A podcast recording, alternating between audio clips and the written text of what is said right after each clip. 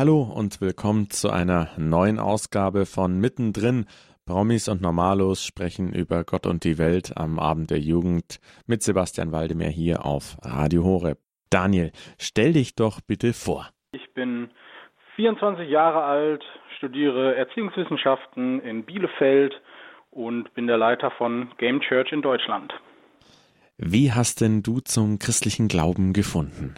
Ich äh, bin in einer christlichen Familie aufgewachsen, war also mein ganzes Leben irgendwie schon dabei, hatte so eine kurze Phase mal zwischendrin, so siebte bis zehnte Klasse, wo ich echt nichts mit dem Glauben zu tun haben wollte und habe dann irgendwann gemerkt, so ich komme mit meinen eigenen Zielen überhaupt nicht weiter und ich fühle mich total leer und ausgebrannt. Habe gesagt, ey Jesus, wenn wenn das stimmt, was ich irgendwie von dir weiß oder von dir zu wissen glaube, dann zeig dich mir doch bitte und äh, ich möchte von dir lernen, wer du bist. Ja, seitdem ist mein Leben komplett auf den Kopf gestellt und es geht mir richtig gut und ich bin sehr freudig und sehr erfüllt und äh, ja, versuche das Leben so gut zu meistern, wie es geht.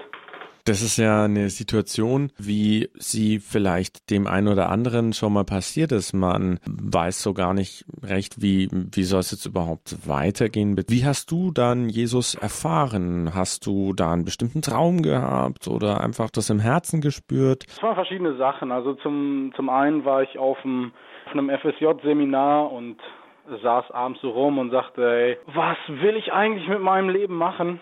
Was geht hier so? Und ich habe keine, keine Antwort in mir gespürt und alles, was ich irgendwie aus, ausprobiert habe in der Zeit, hat mich eben eigentlich nur leer gemacht. Also alles, was ich dachte, was Freiheit bedeutet, hat mich im Endeffekt total eingeschränkt. Und ich habe dann eben gesagt, der Jesus begegne mir, wenn es dich wirklich gibt und wenn du wirklich gut bist. Und ich habe ja tatsächlich einen Traum gehabt eines ja in der Nacht nachdem ich das gebetet habe. Und in dem, in dem Traum wurde eben was angesprochen, was mich sehr begleitet hat in der Zeit.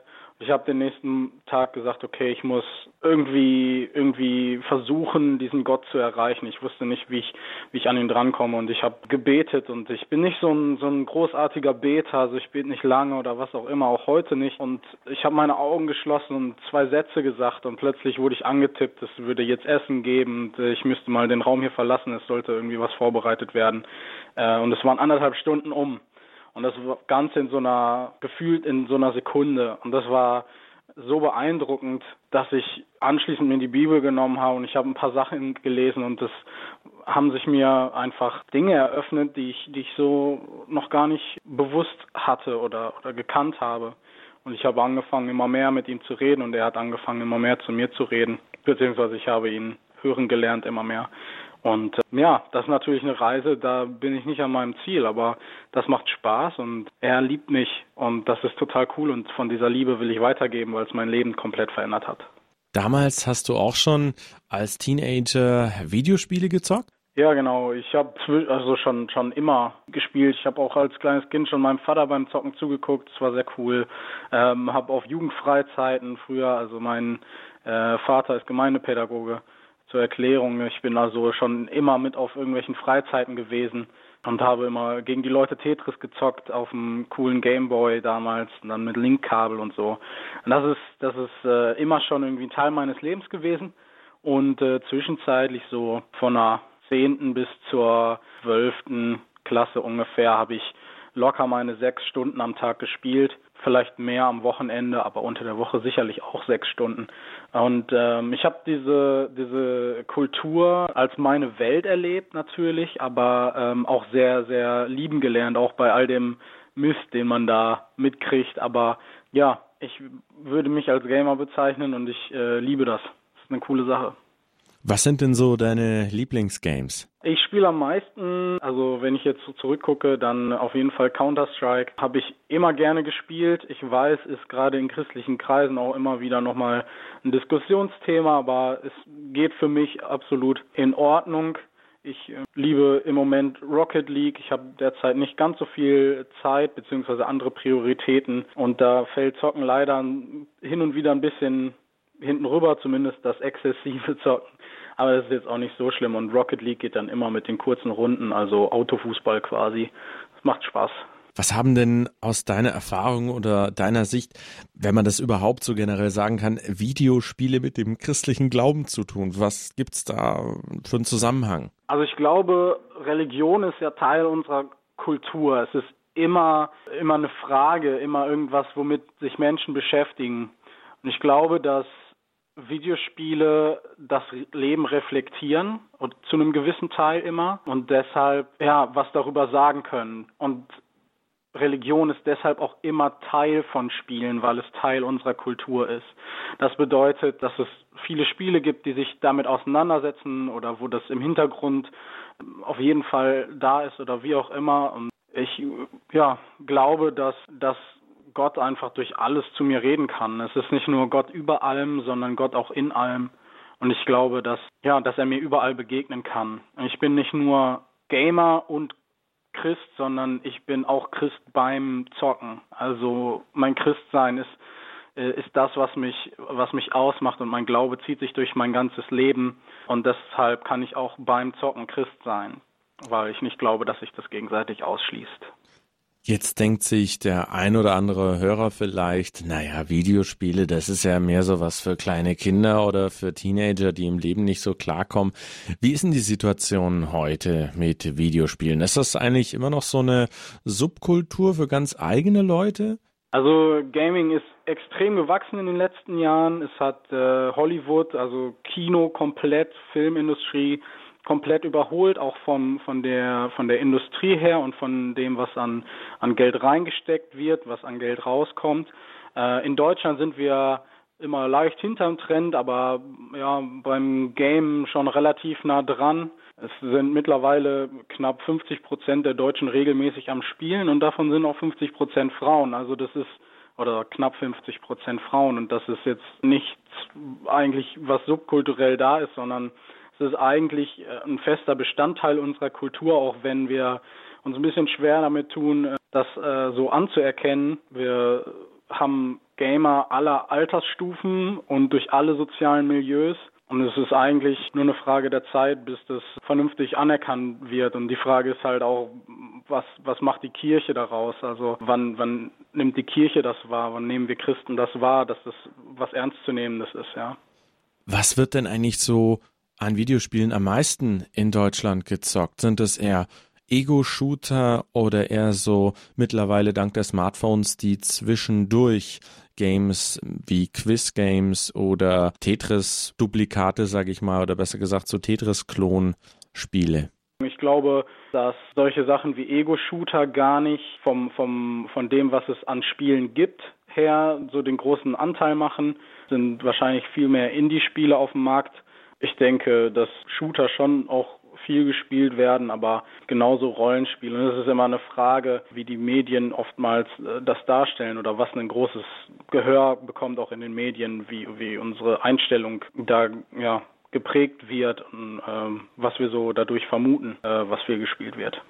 Gibt es denn sowas wie religiöse Videospiele oder Videospiele, die Interesse am christlichen Glauben wecken können? Hast du da schon Erfahrungen sammeln können oder kennst du Games? Es gibt auf jeden Fall Spiele mit christlichen Inhalten. Die Frage ist, was ist das Ziel, der Zweck von, von so einem Spiel? Also ist es jetzt zum Beispiel ein Spiel mit christlichem Inhalt, um beispielsweise meinen Kindern was über die Bibel beizubringen, interaktiv als Pendant zur Kinderbibel mit irgendwelchen coolen Bildern zwischendrin oder so als Evangelisationstool gibt es wohl auch ein paar Spiele. Selber beschäftige mich damit nicht so sehr und finde das auch relativ kritisch. Ich glaube, wir müssen uns ein bisschen vor Augen führen, was haben wir für einen Ruf als Christen in, in der äh, Kultur und was denken die Leute über uns? So evangelisationsmäßig glauben die Leute immer, man will ihnen was aufzwingen und das kann ich ihnen teilweise nicht übel nehmen. Ähm, und das Problem, was wir auch hin und wieder merken, ist, dass man echt qualitativ hochwertig sein muss. Und da gibt es im Moment äh, immer mehr, auch medial, was, was wir machen in Deutschland. Also nicht nur wir als Game Church, sondern auch äh, irgendwelche anderen Leute. Also zum Beispiel das Bibelprojekt ist super hochqualitativ, äh, falls man das mal gehört hat. Aber gerade bei Spielen ist es eher dünn besiedelt und das finde ich bis jetzt auch gar nicht so schlimm, weil ich glaube, dass wenn wir solche Spiele zu dem Zweck machen, dass sie mega gut sein müssen, schon intelligent gemacht sein müssen und sehr hochqualitativ. Und das ist immer auch gerade bei Videospielen mit einem extrem hohen äh, geldlichen Aufwand äh, verbunden. Ihr hört mittendrin Promis und Normalos sprechen über Gott und die Welt am Abend der Jugend mit Sebastian Waldemar hier auf Radio Horeb. Heute unterhalten wir uns für euch mit Daniel Schmidt, dem Gründer der deutschen Game Church. Die Spielkirche fragt ihr euch jetzt, was soll das denn sein? Die Initiative geht auf den Gründer der US-amerikanischen Game Church zurück, der diese 2010 gegründet hat. Das Ziel ist, Spieler, Zocker, Gamer dort mit dem Evangelium zu überraschen, wo sie es vielleicht am wenigsten erwarten, auf Videospielmessen und bei Videospielevents. Hier sind für euch Switchfoot mit Back to the Beginning Again.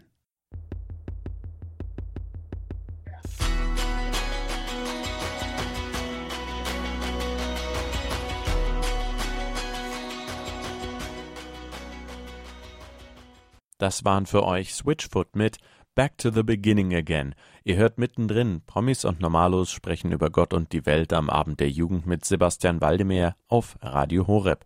Heute mit Daniel Schmidt, dem Gründer der deutschen Game Church, die Gamer oder auch Videospieler genannt, auf großen Videospielmessen wie zum Beispiel der größten weltweit der Gamescom, die regelmäßig in Deutschland stattfindet, mit dem Evangelium überraschen. Welche Reaktion Daniel dabei schon erlebt hat und was ihn an seiner Arbeit motiviert, erfahrt ihr jetzt weiterhin gute Unterhaltung. Was macht denn Game Church eigentlich genau und welche Rolle spielst du bei Game Church? Ich habe äh, Game Church hier gegründet. Game Church kommt ursprünglich aus Amerika, also die, die Idee von dem, was gemacht wird, und zwar auf Messen zu fahren, äh, auf, ja, wir nennen das Nerdkultur-Events, wo es im Endeffekt äh, alles gibt, also Computerspiele, Anime, Comic-Cons, äh, genau, eben das, was ja so Internet, Gaming, Kultur bedingt ist. Ähm, da haben wir einen Stand, also wir sind da als Teil der Kultur. Ja, wir gehen nicht von außen drauf, um in unsere Kultur überzustülpen, sondern wir sind Teil der Kultur. Wir sind selber Gamer, wir lieben selber Comics, wir lieben selber Anime und ähm, haben da eben unseren Stand und einen riesen Banner von so diesen typischen Jesus, der so ganz lieb guckt und der hat eben ein Headset auf und einen Controller in der Hand. Und äh, was das macht, ist, dass die Leute stehen bleiben und sich denken, was soll das eigentlich? Sie kommen zu uns und fragen uns und dadurch haben sie eben eine Offenheit, die viel größer ist, als wenn wir auf jeden zugehen und ihm sagen, hier, du musst unbedingt was von Jesus hören, weil dafür sind die Leute gar nicht da. Ja? Die Leute kommen nicht wegen uns zu so einer Show. Aber wir dürfen da sein und wir dürfen den Leuten begegnen, sie lieb haben, äh, ihnen Sachen schenken und das machen wir da eben. Die Leute kommen zu uns, typische Frage, was soll das oder was macht ihr? Und wir sagen, hey, wir sind Game Church und wir sind hier, um dir zu sagen, dass Jesus dich liebt und wir schenken dir Sachen. Wenn du möchtest, kannst du das mitnehmen. Und das, was wir am liebsten wollen, was die Leute mitnehmen, ist unsere kleine, ja, das wird Gamer Bibel genannt von den Medien. Es ist ein, ein kleines Buch, das heißt Jesus for the Win und enthält das Johannesevangelium in der, in der Übersetzung Hoffnung für alle zusammen mit einem Kommentar von und für Gamern. Äh, das wollen wir natürlich, dass die Leute das mitnehmen. Ihr geht nun also auf Videospielmessen wie zum Beispiel die Gamescom, eine der größten in Europa und verteilt da Bibeln. Wie sind da die Reaktionen der Besucher? Du hast eben gerade schon gesagt, ähm, die fragen euch dann wegen diesem großen Banner, wo man Jesus mit Headset und Controller sieht und ihr sagt dann, Jesus liebt dich und ich schenke dir gerne diese Bibel. Wie sind da die Reaktionen der Leute? Zum größten Teil sehr, sehr positiv. Die Leute rechnen eben nicht damit. Ich habe eben schon angesprochen, äh, wie das Bild äh, von uns Christen ist in, in der Kultur. Und es ist eher so, dass wir ihnen was aufzwingen wollen. Und das versuchen wir eben nicht, sondern wir versuchen das bewusst zu brechen, das Bild, was die Leute in den Köpfen haben. Und äh, da ist eben die, die Rückmeldung sehr, sehr positiv von den Leuten, die zu uns kommen. Ja? Also ähm, es gehen natürlich auch hin und wieder Leute Kopfschütteln vorbei, aber das ist meistens meine Einschätzung, so wie ich das erlebt habe, weil sie nicht unser Anliegen verstehen, sondern weil eben genau dieses Bild, was sie im Kopf haben, die Erfahrungen, die sie mit Christen gemacht haben, sie genau daran hindert, überhaupt zu kommen und sie nur sagen, die Kirche hat ihren Scheißdreck verloren, Entschuldigung. Ähm, die Leute, die kommen, sind sehr positiv überrascht und wir haben richtig coole Gespräche mit Agnostikern, mit Muslimen, mit äh, anderen Christen, mit allen, die sonst da sind. Ähm, es ist jeder Mensch äh, herzlich willkommen bei uns und wir wollen einfach nur Liebe weitergeben und erzählen, dass Jesus uns und äh, sie äh, bedingungslos liebt. Hattest du bei diesen Messen, auf diesen Messen schon besondere Begegnungen, an die du dich gut erinnern kannst? Ja, es ist das Ding, dass auf diesen Messen es sehr voll ist. Also Gamescom zum Beispiel ist tatsächlich die größte äh, Gaming-Show der Welt mit 350.000 Leuten. Und es geht im Endeffekt 30 Sekunden Gespräche für acht Stunden am Tag, eins durch, für fünf Tage. Das bedeutet, es ist gar nicht so mega viel Platz dafür, sonst wie tiefe Gespräche. Es ist ein Erstkontakt, ein ja, PR, wenn man so will, für Jesus. Und hin und wieder kommen aber auch mal so kleine Lücken rein und wenn es passt, gehen auch coole tiefe Gespräche oder zumindest der Ansatz. Wir geben auch gerne immer, immer Karten weiter zum E-Mail schreiben oder für äh, Voice Chat hinterher für zu Hause oder laden die Leute in eine Kneipe ein abends oder was auch immer. Eine, eine coole ähm, Situation vom letzten Jahr war, dass drei Jungs gegen Ende des Tages auf mich zukamen. Ich habe ihnen halt gesagt, hey, Jesus liebt dich, hier gibt's kostenloses Zeug, nehmt euch gerne mit. Gamer-Bibel hingehalten, sie haben sich ein paar genommen und haben ein bisschen drin gelesen. Es war einer, der hat, war so, so, so der Anführer dieser kleinen Gruppe und die anderen haben so nur dabei gestanden. Und er hat ein bisschen drin rumgeblättert und äh, hat dann gesagt, ey, kannst du mir eine Kurzfassung des Buchs geben? Und dann habe ich halt wieder gesagt, Jesus liebt dich und wenn du möchtest, können wir gern zusammen zocken.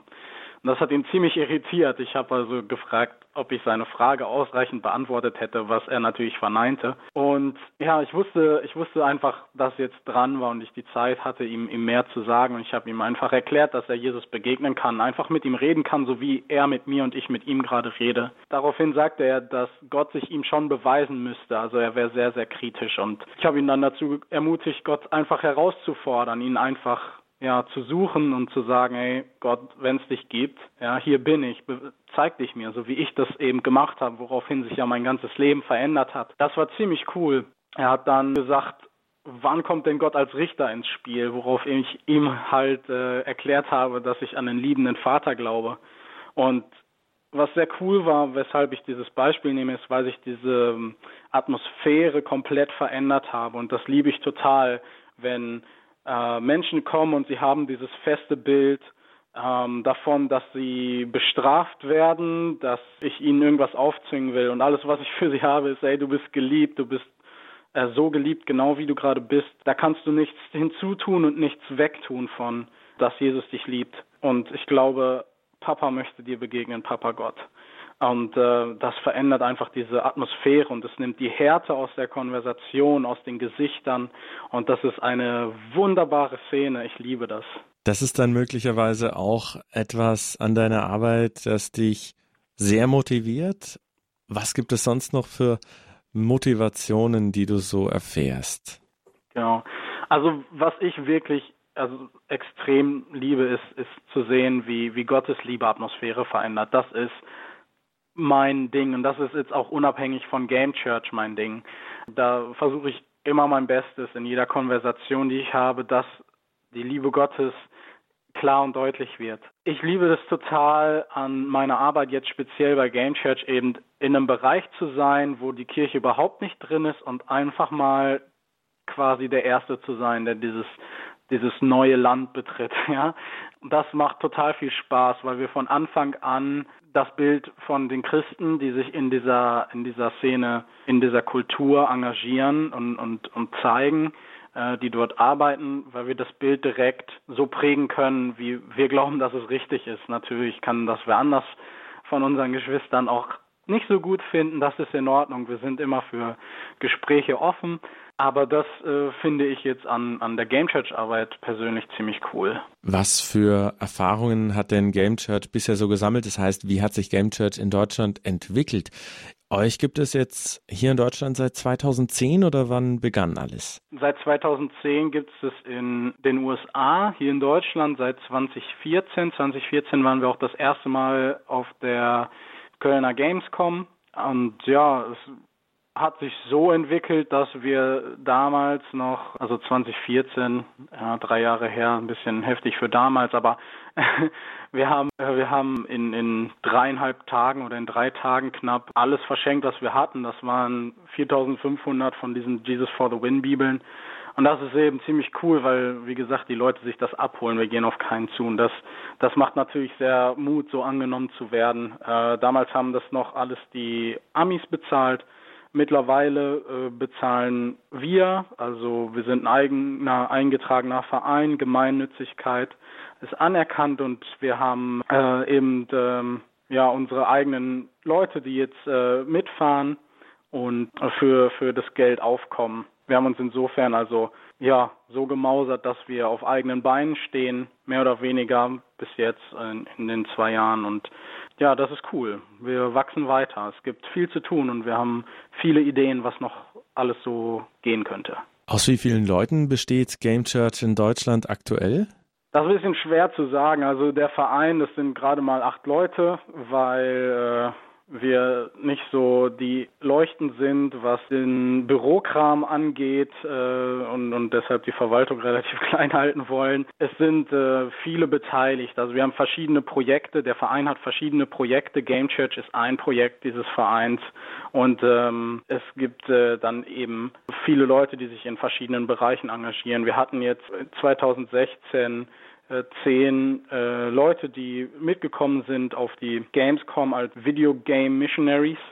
Ja, das sind, ist so ist so der Anfang. Äh, wir brauchen locker mehr Leute, die mitmachen, weil wir haben viel zu tun. Es gibt viel zu tun und äh, viel Potenzial. Was hat denn Game Church für 2017 so geplant? Also wir wollen, wir waren bis jetzt nur auf der Gamescom, wir wollen natürlich wieder auf die Gamescom. Da sind so viele Leute, die noch nicht von uns gehört haben. Das ist richtig cool. Außerdem wollen wir gerne auf die Spiel nach Essen fahren. Das ist die größte Spielemesse der Welt für nicht elektronische Spiele.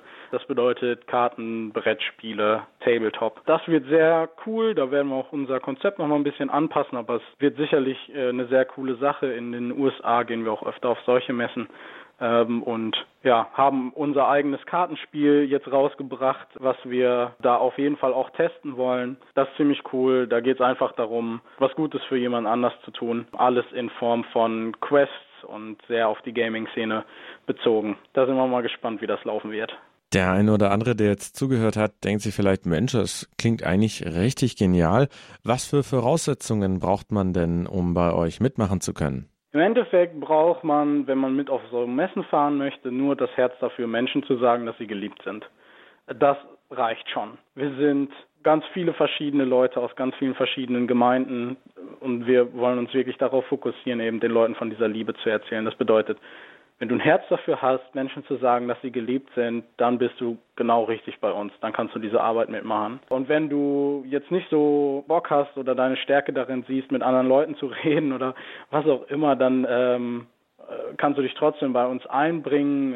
Wir finden locker den richtigen Ort für dich, wie du mitmachen kannst. Zum Beispiel Design oder eben im Vereinswesen oder was auch immer. Wir kriegen auf jeden Fall was Gutes hin. Du kannst einfach auf gamechurch.de slash Partner gehen, gamechurch.de slash Partner und äh, da gibt's nochmal einen Überblick über alles, wie man äh, uns unterstützen kann, wie man Teil des Teams werden kann und dann kannst du mir auch einfach eine E-Mail schicken. Wir finden den richtigen Platz für dich. Das heißt, Game Church ist eine christliche überkonfessionelle Organisation, e.V. besser gesagt. Ganz genau. Habt ihr denn auf eurer Website, besser gesagt, äh, so eine Art Newsletter-Möglichkeit oder wie kann man so auf dem Laufenden bleiben, sage ich mal? Genau, auch das ist auf gamechurch.de slash Partner. Da gibt es die Möglichkeit, sich auch in einen Newsletter einzutragen. Wir wollen äh, noch einen Blog starten, das wird jetzt äh, in Kürze anfangen, äh, auch, auch über diese Seite im Endeffekt der Zugang. Also über über diese Seite kriegt man wirklich viel mit. Das war mittendrin. Promis und Normalos sprechen über Gott und die Welt am Abend der Jugend mit Sebastian Waldemir hier auf Radio Horeb. Die Game Church, darüber haben wir heute mit dem Gründer der deutschen Game Church gesprochen, Daniel Schmidt, 24, erzählte uns, wie er zum christlichen Glauben kam, welche besonderen Erlebnisse er hatte und was ihn an seiner Arbeit für und bei Game Church motiviert. Es ist einfach die Leidenschaft für Jesus, anderen Menschen von dieser Liebe zu erzählen. Wenn ihr euch die heutige Ausgabe von Mittendrin erneut anhören möchtet, geht auf unsere Website www.hore.org. Dort könnt ihr im Bereich Jugend unter Podcast auch die heutige Mittendrin-Sendung finden.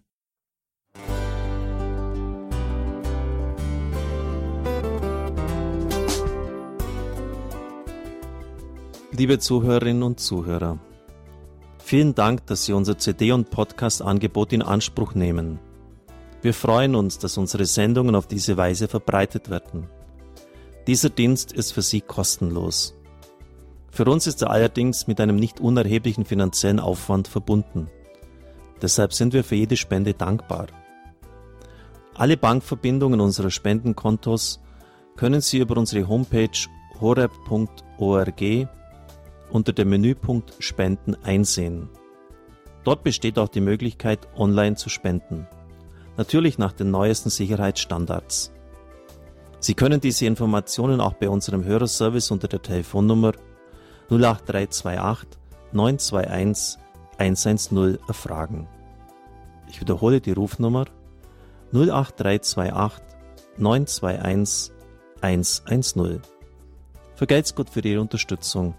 Ihr Pfarrer Kocher.